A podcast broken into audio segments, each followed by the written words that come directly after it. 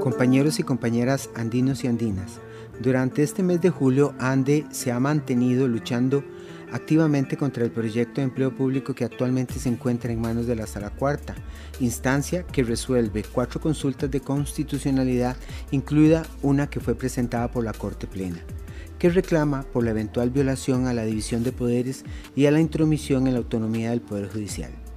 Precisamente, Andy y Busco hemos realizado importantes movimientos de protesta con representaciones de todo el país tanto en la Plaza de la Justicia como frente a la Sala Constitucional, donde hemos hecho un enérgico llamado a los magistrados para que el proyecto de empleo público sea declarado inconstitucional. Además, hemos manifestado nuestro absoluto rechazo al acuerdo con el Fondo Monetario Internacional que agravará la situación del pueblo costarricense con más impuestos y recortes salariales. También nos hemos manifestado contra la intención de introducir disposiciones cada vez más regresivas en el régimen de pensiones del IBM y la intención de fusionar todos los de pensiones.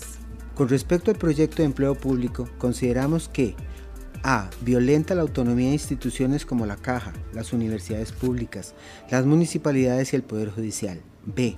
Además, consideramos que las restricciones excesivas para la negociación entre trabajadores y patrono atropella el derecho constitucionalmente garantizado a la negociación colectiva. C. También sostenemos el criterio de que el establecimiento del salario único y el congelamiento salarial van en contra de los derechos adquiridos de la clase trabajadora costarricense. D.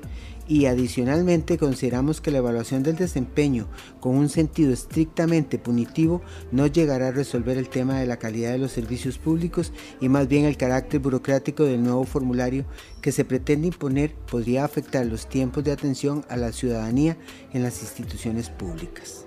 Según se ha dicho de manera oficial, el criterio de la Sala Constitucional se daría a conocer el próximo 2 de agosto y posteriormente los magistrados podrían tomar un tiempo para enviar la resolución completa a la Asamblea Legislativa.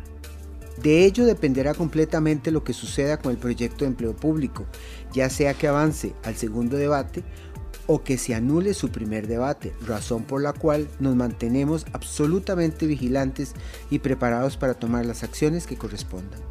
Hacemos un llamado urgente a nuestras bases a estar pendientes de esta resolución de la Sala Constitucional y atender las medidas de presión que sean necesarias.